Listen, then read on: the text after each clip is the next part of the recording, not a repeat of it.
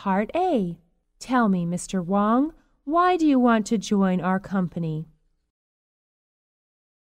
Do you have any work experience?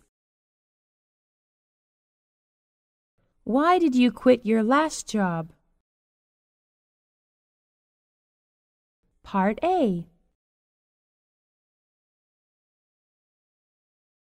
It has a good reputation. Not much, but I am willing to learn. I think I'll have a better future with your company.